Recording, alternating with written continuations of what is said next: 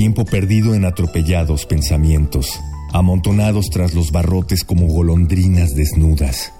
Entonces escuchamos sermones, multiplicamos los peces allá junto al Jordán, pero Cristo no estaba, nos había arrancado del mundo como una abominable maleza. Alda Merini. En el papel. En la pantalla. En las ondas. Y en la web. La revista de la universidad abre el diálogo.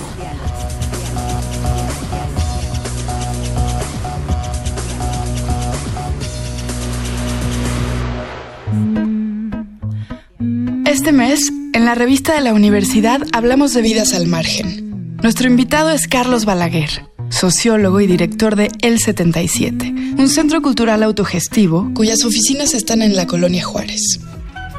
El 77 es un espacio en donde actualmente trabajan seis personas que cumplieron más de 300 años de condena y que es el resultado del proyecto que tenemos en la penitenciaria de Santa Marta Catitla. Un proyecto que empieza hace nueve años, en donde vemos la necesidad de llevar el teatro a las cárceles, pero no solamente eso, sino dotarlo de un elemento productivo. Muchas veces cuando hablamos de cultura pensamos que es muy asistencialista. O sea, vamos con el buen indio ¿no? a hacer cosas que nosotros pensamos que son adecuadas para esos contextos. Eso no siempre es así. Cuando nosotros empezamos a trabajar en teatro dentro de una cárcel, nos dimos cuenta de que si había una necesidad de redignificar a los internos con su trabajo, con sus personas, con sus emociones, con su control de impulsos, también había un trabajo de buscar que ese proyecto tuviera una continuidad y pudiera ser productivo. No, no realizar un tallercito de teatro, sino darles herramientas profesionales para desarrollar una profesión digna. De esa forma se nos ocurrió que si dábamos un taller de teatro y montábamos obras de teatro dentro de la cárcel, pues teníamos que poder hacer que la gente viniera a ver las obras. Y si la gente venía, eh, tenían que pagar un boleto. ¿de acuerdo? Y ese boleto actualmente cuesta 250 pesos, después de nueve años. Se puede ir dos veces al mes a la cárcel con nosotros a ver una de las cinco obras que tenemos en cartelera dentro de la cárcel y de lo que el público en general paga eh, se reparte íntegro entre los internos como una herramienta de, pues, de desarrollo. Se trata al fin y cabo de utilizar la cultura como una herramienta de transformación social real, quedarnos más allá del choro, más allá del discurso llevarlo a una praxis. De alguna forma todo este proyecto se configura a través de, de encontronazos con la vida. En un momento determinado uno de los compañeros que estaba adentro sale de la cárcel. Empezaron en el Foro Shakespeare y poco a poco fundaron un espacio para rehabilitar a las personas sentenciadas al encierro penitenciario. Desafortunadamente, la rehabilitación es algo que no se ha logrado implementar en las cárceles. Al fin y al cabo, el trabajo que nosotros hacemos es una crítica a la política pública en materia de reinserción social. Vivimos en un país en donde el año pasado, eh, no recuerdo bien la cifra, pero creo que eran cerca de 27.000 personas muertas, eh, morían por temas de violencia, relacionados directamente con el tema de la violencia. Eh, eso es, son casi 80 muertos al día. ¿De acuerdo? El año pasado fue el año más violento en los últimos 25 años. Entonces, ¿qué hacemos como personas del ámbito cultural para trabajar dentro de esos contextos? Pues utilizamos las herramientas que tenemos, en nuestro caso era la cultura. Le dimos ese, ese margen productivo porque consideramos que hay que desarrollar nuestros proyectos un poco al margen de las instituciones gubernamentales, pero a su vez trabajar con ellas porque lo que queremos es cambiar una realidad. Y si no tenemos incidencia en la política pública, nunca vamos a cambiar esa realidad. En el tema de la cárcel es muy claro con los proyectos de reinserción social. ¿no? Nosotros vemos la reinserción social como un proceso en donde actúan diferentes variables. La social, la económica, la política. Y desde nuestro proyecto buscamos atender pues, todas esas aristas del, del proyecto de reinserción social. Cuando ellos salen, aquí tienen un lugar en donde no solamente encuentran un espacio para hablar, para comunicarse, para crear, sino también para conocer cuáles son las herramientas que tienen para volver a ser sujetos políticos con derechos, ¿no?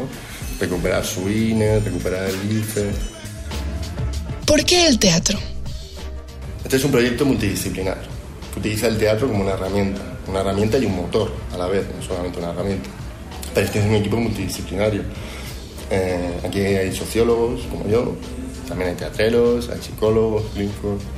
Eh, lo que hemos intentado es generar un proyecto que, sea, que abarque todos los aspectos de la reinserción social. Utilizamos el teatro porque es una herramienta fantástica, porque yo creo que, que la cultura hoy por hoy nadie tiene discusión en que es un motor de desarrollo social y económico. Los derechos culturales, la Carta de Friburgo, que se firmó en 2007, eh, que pone los derechos culturales el acceso a bienes y servicios culturales de forma democrática y el ejercicio de esos derechos de forma crítica, recuperando la calle, utilizando la cultura, creo que tenemos que empezar a entender que es una variable básica del desarrollo social. O sea, el Plan Nacional de Desarrollo, no lo digo yo, lo dice Enrique Peña Nieto en su Plan Nacional de Desarrollo, dice que la cultura es una herramienta de transformación social. Ahora bien, dentro de esa política pública no hay un presupuesto para hacer eso. Entonces se convierte en puro choro. Lo que tenemos que hacer los organismos de la sociedad civil es agarrar la cultura y utilizarla para eso. ¿En qué consiste la rehabilitación del teatro? ¿Qué aporta esta actividad a la vida de los actores y directores penitenciarios? Nosotros tenemos varias obras montadas actualmente. Eh, la primera que se montó fue Cabaret Pánico. A través de la obra de Jodorowsky se generó una dramaturgia de los propios internos. Fue una obra muy blanca, o sea, muy emotiva, muy sacar emoción. Después de eso, eh, con los internos, se seleccionó hacer Ricardo III Ricardo III es una obra, o sea, Ricardo III es un monstruo, es un criminal, es un salvaje, es una obra negra. En este caso, además, en nuestra obra, todos los personajes que actúan son un Ricardo. ¿De acuerdo? Porque todos tenemos el culo cagado, porque todos somos culeros en un momento determinado, ellos más, ¿no? Y durante el montaje de esa obra, todos los elementos que se utilizaron para hacer la composición escénica, utilería, escenografía, todo fue reciclado. Basura reciclada. En la cárcel hay mucha basura reciclada. Por eso no decimos reciclar individuos, pero sí tener el, ese contexto de que lo que estás haciendo es intentar cambiar algo, volver a darle... Sí. Gracias, ya. o sea, se trata de, cuando hablamos de reciclar algo, se, trata de volver a darle vida a algo que estaba muerto, estaba desechado, por eso reciclar, ¿no? O sea, tanto las personas que se encuentran dentro de prisión, para nosotros para la gente en común son, metemos en ese hoyo negro simbólico que es la cárcel, no quiero volver a saber nada más, no quiero ver, no quiero saber. Eso no soluciona los problemas. Eh, cuando hablamos de los niveles de violencia que hablábamos antes que hay en el país, pues no meterle mano a, esas personas que están ahí, pues es condenar nuestro futuro a, más violencia. Y el teatro funciona muy bien para sacar emociones, para tener control de impulsos, para ser más tolerante a la frustración. Es una herramienta de educación no formal, aprendes a leer, aprendes a escribir, aprendes a argumentar y a tener un pensamiento crítico. Además el teatro te da una visibilidad. El teatro te pone, nosotros llevamos a la cárcel 1.500 personas al año. Entonces eh, el, teatro de alguna forma te pone delante de un público que al final de la obra pueda abuchearte o pueda aplaudirte y muchas veces los compañeros de dentro te lo dicen, ¿no? que el momento más bonito es cuando termina la obra y la gente se levanta y aplaude a rabiar. Tenemos una dinámica en la que al final de todas las obras que hacemos hay una dinámica de preguntas y respuestas. El, 8, el 9 de septiembre de este año, del año pasado sacamos a cinco internos con otro montaje que se llama Esperando a Godot a dar una función en el Foro Shakespeare eh, para público general para 200 personas con la policía, imagínate, ¿no? Fue muy, fue muy bonito, era una de las metas que teníamos desde el inicio del proyecto, poder sacarlos a dar función. Y lo conseguimos. Y en un momento determinado de las preguntas, la dinámica de preguntas y respuestas, alguien preguntó, ¿ustedes no piensan en escapar? En ese momento, de alguna forma, el, Foro Shakespeare tiene una puerta que da directamente a la calle que se ve desde el escenario, ¿me acuerdo? Yo me pasé dos semanas soñando que me escapaba de la cárcel, yo, siendo yo. Entonces eh, uno de los compañeros le, respondió, nosotros no pensamos en escapar porque nosotros ya somos libres. Pues ese es el poder del teatro. O sea, dentro de una cárcel, tú no estás en el auditorio de la penitenciaria de Santa Marta, Catitla. Estás en el Teatro Juan Pablo de Tavira, que le cambiamos el nombre. Y no eres un interno, eres un actor, puedes ser lo que quieras. Yo creo que eso es lo que, lo que tiene bonito el teatro. Cuando se trabaja con personas que viven físicamente en una cárcel, rodeados por muros que las invisibilizan ante la comunidad, aparecen otros tipos de encierro. A ver, nosotros siempre decimos que todos estamos en una cárcel, ya sea física o mental. de alguna forma el sistema en el que nos encontramos eh, te enjaula, ¿no? ya sea a nivel ideológico, a nivel de posibilidades, a nivel de hacer cosas. El tema está en cómo vives tú tu libertad. Puedes ser más libre dentro de la cárcel que una persona que vive fuera con una hipoteca del banco, enganchada a su tarjeta de crédito, en un trabajo que odia, ¿no? Es un poco como tú te generes tu libertad. Trabajar con personas en contextos vulnerables siempre es complicado.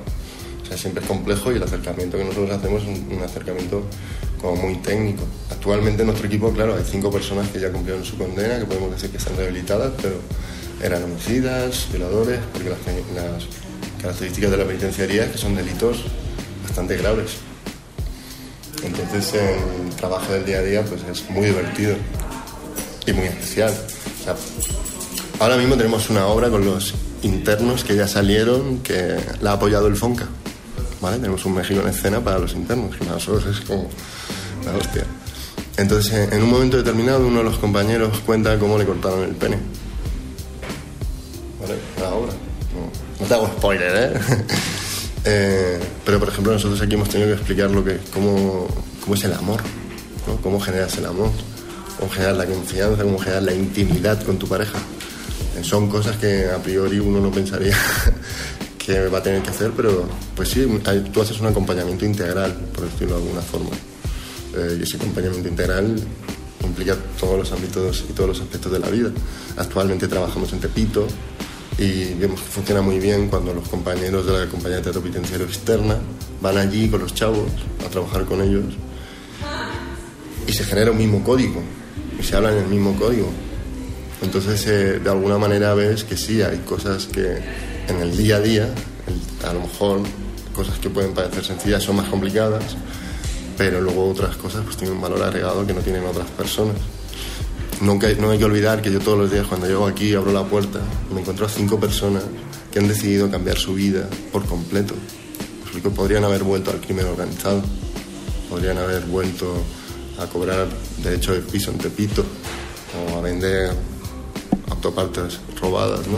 Pero sin embargo decidieron quedarse aquí, trabajando como actores, como maestros, por un salario mucho menor del que da el crimen organizado. Llegamos así al final del programa. Y nos quedamos con estas reflexiones para sopesar el modo en que nos relacionamos con aquellos a quienes no vemos. Si quieren saber más sobre vidas al margen, les recomendamos el artículo de Diego Rabasa titulado La reaparición de los suplicios y también el fragmento de la novela gráfica de Kazuichi Hanawa titulada La prisión japonesa. Ambos artículos se encuentran en el número de este mes de la revista de la Universidad de México. Consúltenla en el sitio web www.revistadelauniversidad.mx, en Twitter y Facebook como arroba revista-unam y escríbanos sobre este programa a arroba room radio y TV. Gracias a Yael Vais, Miguel Alvarado y Andrea González. Yo soy Elvis Lisiaga. Hasta pronto. Este programa es una coproducción de la Revista de la Universidad de México y Radio UNAM. En el papel. En la pantalla. En las ondas. Y en la web. La revista de la universidad abre el diálogo. Radio UNAM. Experiencia sonora.